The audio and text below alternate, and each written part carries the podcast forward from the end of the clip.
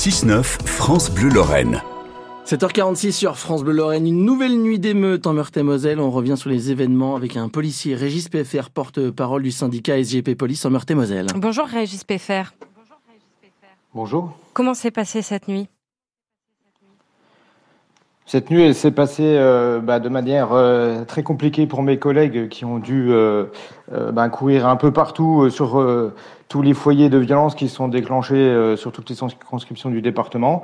et je peux dire qu'on ne s'attendait pas à un tel niveau de, de violence.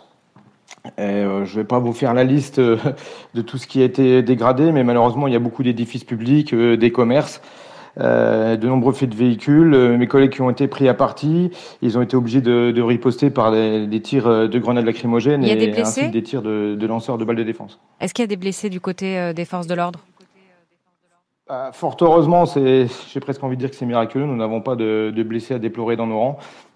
mais je pense que ça, ça risque d'être compliqué pour les jours à venir si on connaît de tels épisodes, car mes collègues sont déjà usés euh, par le travail au, quotidien, plus euh, ben, la séquence qu'on a vu, vécue précédemment avec euh, le mouvement contre la réforme des retraites.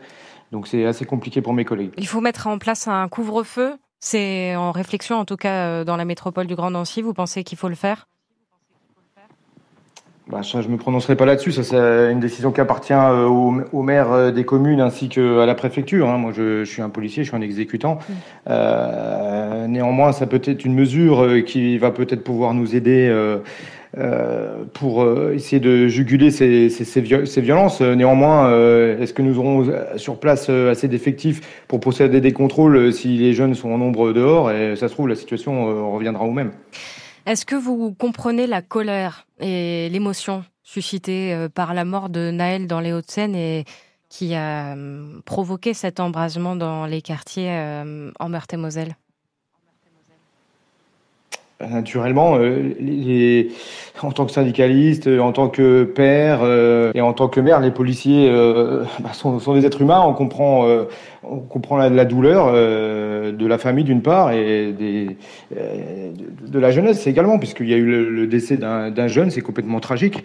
Euh, maintenant, euh, est-ce que tout ce qui se passe actuellement de brûler, détruire des services publics, des commerces, et je rappelle que ce qui est détruit et dégradé, ce sont des commerces et des services publics de proximité. Donc en fait, euh, là, on est en train de, détruire euh, l'environnement euh, quotidien de, de, leur famille, en fait. Hein. donc, oui, c'est les habitants de ces quartiers qui sont directement visés. C'est ce que disait Mathieu Klein à 7h30.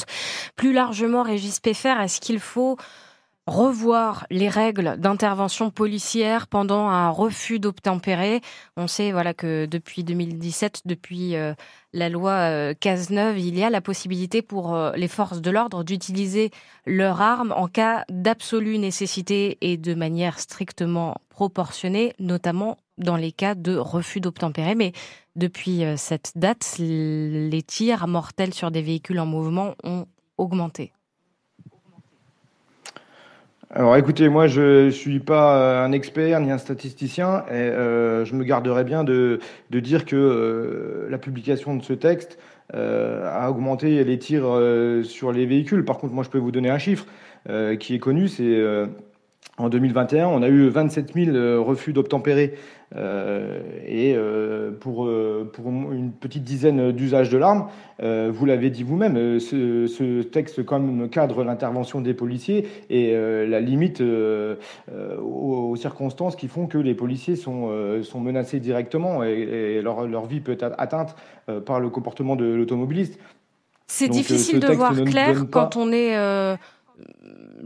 dans, dans ce genre de situation? Bah, écoutez, euh, un véhicule, vous savez, vous imaginez bien euh, le danger qu'il peut représenter s'il vous fonce dessus.